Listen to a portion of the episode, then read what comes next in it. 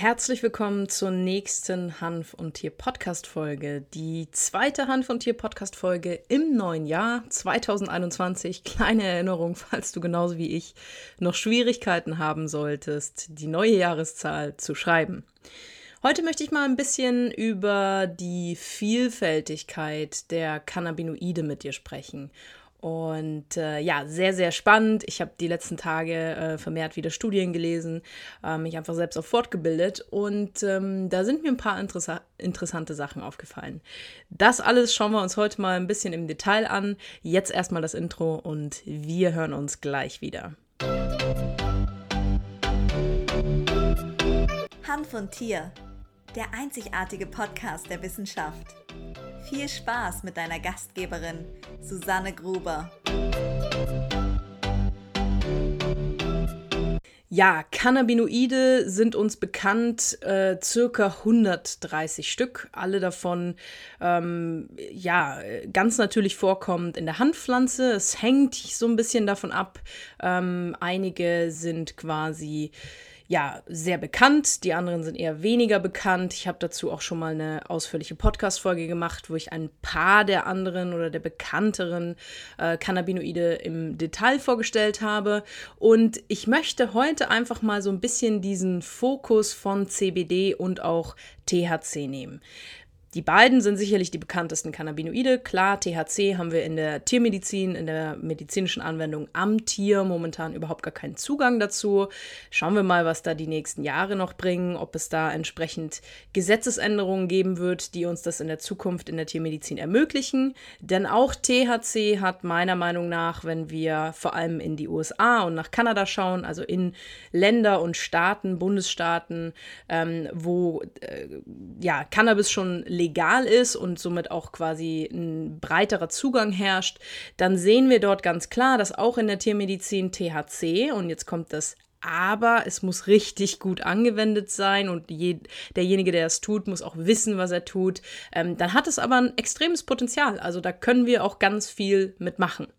So, jetzt muss man dazu sagen, gerade am Tier, THC mit seiner psychoaktiven, also berauschenden Eigenschaft, ist vielleicht nicht unbedingt unsere erste Wahl.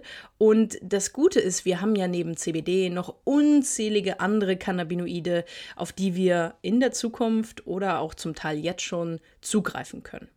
Kleine Erinnerung äh, in dem Sinne, CBD, zweitbekanntestes Cannabinoid, ist natürlich im Vergleich zu THC nicht berauschend, daher absolut genial geeignet, ähm, auch einfach für Einsteiger, für Tierhalter, die jetzt vielleicht noch nicht so ein tiefes Wissen über CBD haben, ähm, um da relativ einfach erstmal einzusteigen und ähm, neben so ein paar Dingen, die man beachten sollte, wie wechsel mögliche Wechselwirkungen mit Medikamenten, ähm, ja, ist es relativ unkompliziert und man hat auch einen relativ guten Zugang schon zu diesen Produkten.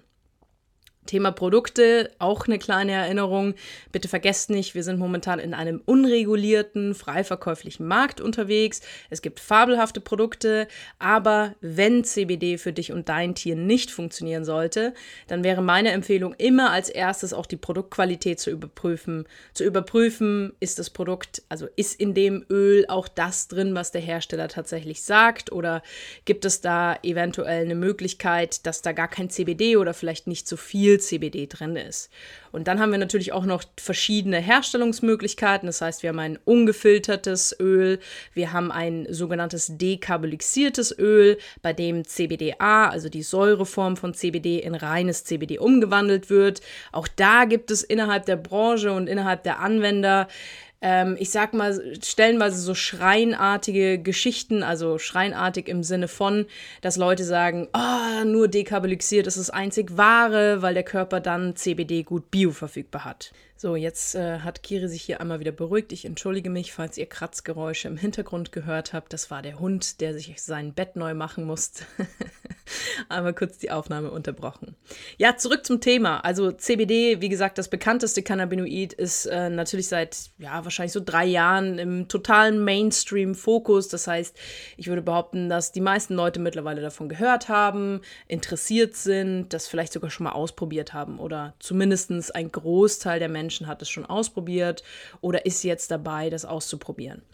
Neben CBD haben wir, wie gesagt, noch andere Cannabinoide und auch meiner Meinung nach, ist diese Aussage mit dekarboxyliertes Öl ist das Beste, weil dann ist CBDA in CBD umgewandelt nicht ganz richtig, denn CBDA findet immer mehr Aufmerksamkeit. Das bedeutet, wir haben dort als ja, Anwendungsmöglichkeiten, zum Beispiel auch die Hemmung der Übelkeit und Erbrechen, ähm, Reduzierung der Kontraktion des Darms, das kann in gewissen Bereichen interessant sein. Dann die Hemmung der Ausbreitung von zum Beispiel Brustkrebszellen. Da gibt es aus dem humanen Bereich eine sehr interessante Studie. Ähm, und auch bei Epilepsie soll CBDA unter anderem Anfallshäufigkeit reduzieren können. Und ähm, das ist immer das, was ich auch versuche, euch hier in diesem Podcast mitzugeben. Cannabinoide sind sehr geil. Also ich bin die Erste, die aus dem Fenster hüpft und sagt, ja, lasst uns das ausprobieren. Also bei, ich würde sagen, 99 Prozent der Haustiere, bei Beschwerde XYZ kann man das absolut ausprobieren und wäre meiner Meinung nach oftmals die erste Wahl. Gerade zum Beispiel auch ähm, Arthrosehund, noch nicht so alt. Bevor ich dem Schmerzmittel gebe, würde ich immer erstmal zu Cannabinoiden greifen. So. Nichtsdestotrotz, ja, ähm, müssen wir einfach ein paar Dinge beachten und dürfen wir den Fokus nicht so stark immer nur auf eine Sache legen. Denn die Hanfpflanze, und das ist ja auch dieses Geniale daran, ist unfassbar komplex. Komplex in ihren Inhaltsstoffen, komplex und vielfältig in den Möglichkeiten, wie ich sie anwenden kann. Das heißt, wir können den Hanf nicht nur als Medizin nutzen, wir können ihn auch als hervorragendes, nachhaltig produziertes, regional produziertes und wirklich nährwertiges, nährwertig ist es ein Wort, ich weiß es nicht, aber ihr wisst, was ich meine. Ähm, ein, nähr, ein sehr nährstoffreiches Lebensmittel können wir es nutzen. Wir können damit wirklich genial ähm, den Hanf als Baustoff benutzen. Das kommt alles immer so ein bisschen mehr und gerade auch, wenn wir zum Beispiel politisch auf diese Themen wie Klimawandel, wir müssen aktiv werden, wir müssen was tun, da können wir auch Klamotten aus dem Hanf machen und das alles kann man im Vergleich zu anderen Rohstoffen deutlich deutlich, ähm, deutlich nachhaltiger produzieren. Also wenn man zum Beispiel einen, ähm, ein T-Shirt aus Baumwolle produziert, dann verbraucht man, äh, glaube ich, ungefähr 2700 Liter Wasser. Das sind ungefähr so viel Liter, wie du in zwei Jahren trinkst. Für ein T-Shirt, einfach in der Baumwollproduktion. Da ist der Hanf viel genügsamer in der Herstellung, in der An, also quasi so wie er wächst. Der Hanf ist relativ geduldig, den kann man eigentlich auf dem Sand in die Wüste stellen und er gedeiht noch. Und ähm, da müssen wir, glaube ich, einfach so ein bisschen den Blick wieder auf eine abgerundete Sache schieben. Das heißt, ich persönlich sehe das sehr, sehr gefährlich, wenn wir ein Cannabinoid als den Heilsbringer ansehen und wenn wir auch so ultimative Aussagen geben. Weil das, was wir wissen, ist, dass CBD, THC, CBDA und all auch diese Inhaltsstoffe, die der Hanf sonst noch mitbringt, also Terpene und Flavonoide, immer in einer Art Symbiose miteinander interagieren. Und wir haben, und das dürfen wir auch nicht vergessen, immer diese individuelle Komponente der Körper desjenigen oder des Tieres, welches Cannabinoide anwendet. So, der Körper jedes Tieres, jedes Menschen ist unterschiedlich, reagiert also unterschiedlich schnell, gut, äh, umfangreich auf die pflanzlich von außen hinzugefügten Cannabinoide. Und da gibt es einfach immer diese individuelle Komponente, wo ich persönlich einen Teufel tun würde, eine ultimative Aussage zu treffen, weil wir so weit noch nicht sind. Was meine ich damit? Die Wissenschaft hat noch nicht 100 Millionen prozentige Aussagen. Und ich persönlich glaube auch nicht, dass wir in der medizinischen Anwendung von Hanf jemals dorthin kommen werden. Ich persönlich denke, dass wir in den nächsten Jahren sehr genau spezifische Erkenntnisse bekommen. Das heißt, wir wissen wahrscheinlich in ein paar Jahren bei Migräne, bei Frauen oder bei Migräne bei Männern ist zum Beispiel die und die Sorte Hanf besser, weil dort sind XYZ Cannabinoide drin, da sind zum Beispiel diese Terpen, dieses Terpenprofil ist dort enthalten und da haben wir bei, ich sage jetzt fiktiv, 80 Prozent der Männer oder 80 Prozent der Frauen festgestellt, dass das jeweils die beste Sorte ist, um damit zum Beispiel Migräne zu behandeln.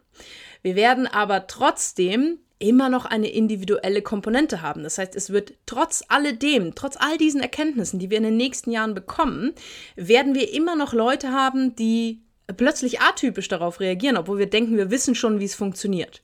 Und das ist für mich auch eigentlich diese spannende Komponente, den Hanf als Therapiemöglichkeit zu nutzen, weil wir einfach im Kopf flexibel bleiben müssen. Wir dürfen auch den anderen Cannabinoiden ähm, genauso einen Raum geben. Ja, wir haben da zum Beispiel also CBD, Cannab ähm, Cannabidiol. Dann haben wir die Säureform CBDA, Cannabidiolsäure.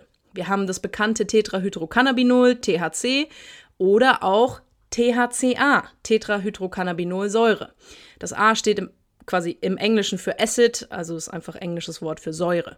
Dann haben wir Cannabigerol, CBG, findet immer mehr Aufmerksamkeit, gibt es auch immer mehr Produkte und Hersteller, die entsprechende Produkte mit CBG in Kombination mit CBD oder einzeln auf den Markt bringen. Wir haben ähm, Cannabichromen, CBC oder auch zum Beispiel Cannabinol, CBN. Und du siehst ja jetzt, das sind ein paar von circa 130, die wir kennen. Ja, also alleine von THC gibt es auch unterschiedliche Formen. Wir haben einmal Delta 9, ähm, Delta 9 Tetrahydrocannabinol, das ist das bekannte THC. Dann gibt es aber auch ein Delta 8 und ich glaube sogar auch ein Delta 11. Ähm, und all diese Cannabinoide haben in ihrer persönlichen individuellen Eigenschaft ähm, Eigenschaften, die sie mitbringen, also Anwendungsmöglichkeiten plus in der Kombination. Das heißt, ähm, das, was ich dir einfach versuche mit dieser Podcast-Folge mitzugeben, bleib bitte offen. Überleg dir, naturheilkundlich ist es immer eine individuelle Komponente. Ja, also auch wenn du einfach ganz normal äh, phytotherapeutisch, also Pflanzenheilkunde anwendest, dann gibt es Leute, die sprechen auf die eine Pflanze schneller, besser, einfacher an als andere Leute. Und das ist total okay. Also auch zum Beispiel die jetzt eher mal so, ich würde jetzt mal sagen, erstmal so im humanmedizinischen, gehe ich persönlich sehr stark davon aus, dass damit wir eine einfache Anwendung für die breite Masse finden, in den nächsten Jahren, im nächsten Jahrzehnt, die Pharmaindustrie oder äh, pharmaorientierte Cannabisunternehmen weltweit immer spezifischer auch synthetisch hergestellte, also äh, quasi Reinformen miteinander kombinieren. Warum? Weil wir auch bei Cannabinoiden eine gewisse Fragilität dabei haben. Das heißt, die verändern sich zum Teil. Der äh, Cannabinoidgehalt verändert sich, wenn ich Cannabis oder Hanf entsprechend lange oder über einen gewissen Zeitraum lager. Das alles spielt damit rein. Wir haben unfassbar ähm, sensibles Profil, wenn wir über Terpene sprechen. Terpene sind sehr schnell flüchtig, ja. Das heißt, ich denke, dass da, gerade in der Humanmedizin, Tiermedizin lassen wir mal insofern außen vor, weil ich denke, dass das einfach im Vergleich zur Humanmedizin deutlich länger dauern wird, bis wir da an den Punkt kommen, dass wir auch zum Beispiel vielleicht auf synthetische Präparate zurückgreifen können. Aber diese synthetischen Präparate würde ich auch erstmal gar nicht verteufeln, sondern wir haben einfach ein stabiles Produkt. Und natürlich ja, ich persönlich hoffe, dass wir irgendwann alle an den Punkt kommen, dass jeder seine drei Handpflanzen im Garten anbauen kann und theoretisch davon als Lebensmittel, als Medizin entsprechend profitieren kann und somit auch selbst entscheiden kann, ob er da Zugriff hat oder einfach auch natürlich eine, ich sag mal, einen kostengünstigen Zugang zu dieser Pflanze wieder haben kann. Ähm, nichtsdestotrotz wird es einen Großteil der Menschen geben, die da vielleicht auch gar nicht einen Zugang haben und die dann dankbar sind. Also das auch nur so ein bisschen als Erinnerung. Ja, der Hanf ist ein Naturheilmittel, aber in der Form von, ich sage jetzt mal, Schulmedizin, wie wir sie jetzt kennen, wird es nicht ausbleiben, dass dort auch immer mehr synthetische Cannabinoidprodukte auf den Markt kommen. Aus dem ganz einfachen Grund, dass die im Vergleich zu einem pflanzlichen Produkt oder zu einer Blüte einfach stabil sind. Das bedeutet, wie bei einer Kopfschmerztablette, du weißt, du nimmst eine mit 500 Milligramm, dann sind da 500 Milligramm drin. Da sind nicht heute 500 Milligramm drin und wenn du in drei Wochen die gleiche Tablette nehmen würdest, sind auf einmal nur noch 250 Milligramm drin. So, dann passt irgendwas nicht. Du musst dich ja darauf verlassen können. So.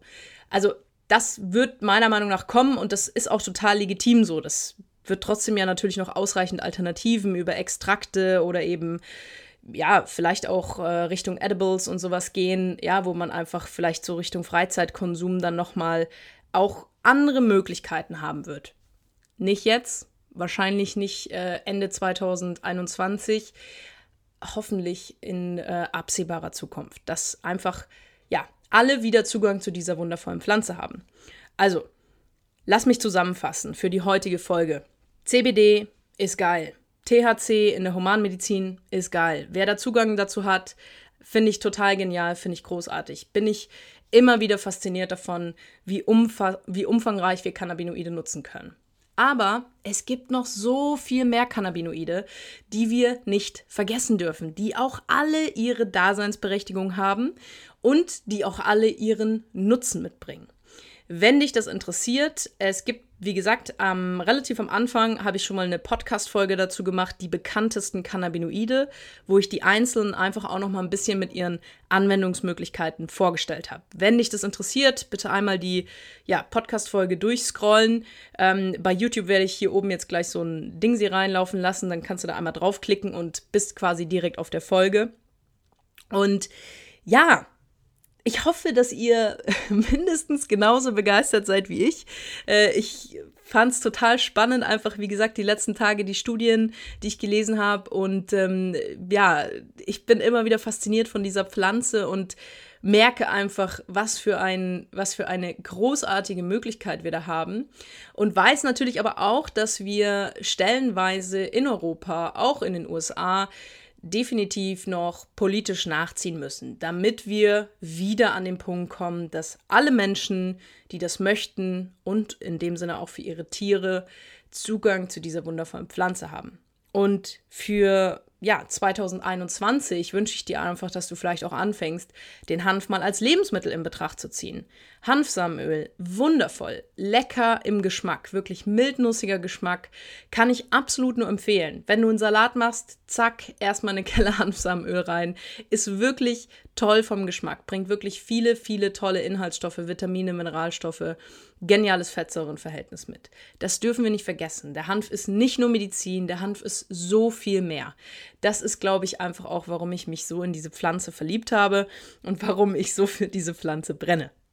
Ja, das war die heutige Hanf- und Tier-Podcast-Folge. Wenn du Tierarzt bist, wenn du Tierheilpraktiker bist, Hundetrainer, Ernährungsberater für Tiere, in irgendeiner Art und Weise gesundheitsbezogen mit Tieren arbeitest und lernen möchtest, wie du Cannabinoide richtig und sicher anwendest, dann geh bitte mal auf meine Webseite www.susannegruber.de Dort findest du eine Möglichkeit, dich für ein kostenloses Beratungsgespräch zu bewerben. Und dann lass uns gerne mal gemeinsam telefonieren und rausfinden, ob und wie ich dir dabei helfen kann, dass du wirklich in deinem Praxisalltag auch sicher und richtig Cannabinoide anwenden kannst, ohne dass irgendwas nicht funktioniert oder dass ähm, zu viel, zu wenig, das falsche Produkt vielleicht verwendet wurde und so, dass du dich einfach, ja, in erster Linie auch sicher fühlst, diese Produkte entsprechend deinen Patienten zu empfehlen. Was nicht passieren wird, und das äh, ja, möchte ich an der Stelle auch nochmal ähm, einfach dazu erwähnen, äh, du kannst bei mir keine Produkte kaufen. Also weder als Tierhalter noch als ähm, Kollege, Kollegin, ich verkaufe keine Produkte, aber es gibt unzählig großartige Produkte auf dem Markt. Da findet ihr bestimmt ganz großartige Hersteller, die entsprechend für euch dann die Produkte zur Verfügung stellen können ja, ich sag vielen, vielen Dank, dass du dir die Podcast-Folge angehört hast. Wenn du sie bei Apple Podcast anhörst, tu mir bitte einen Gefallen. Lass gerne eine ehrliche Bewertung da. Wenn du bei YouTube das Video anschaust, dann bitte ein Däumchen nach oben. Das hilft einfach, gerade mit Hanf. Ich merke das, es ist einfach so unfassbar schwierig auf Social Media irgendwie einen Fuß in die Tür zu bekommen, weil Facebook, Instagram, TikTok, YouTube alle dieses Thema CBD, Hanf einfach noch mal ein bisschen sträflicher behandeln, als wenn ich euch irgendwas über Fashion erzählen würde. In dem Sinne, vielen, vielen Dank, dass du dir die Podcast-Folge angehört hast. Wir hören uns nächste Woche mit einer neuen Folge. Ich freue mich drauf. Ich habe wirklich geile Folgen für den Januar geplant und ich wünsche dir jetzt erstmal eine fabelhafte Woche. Lass es dir gut gehen. Bis dann.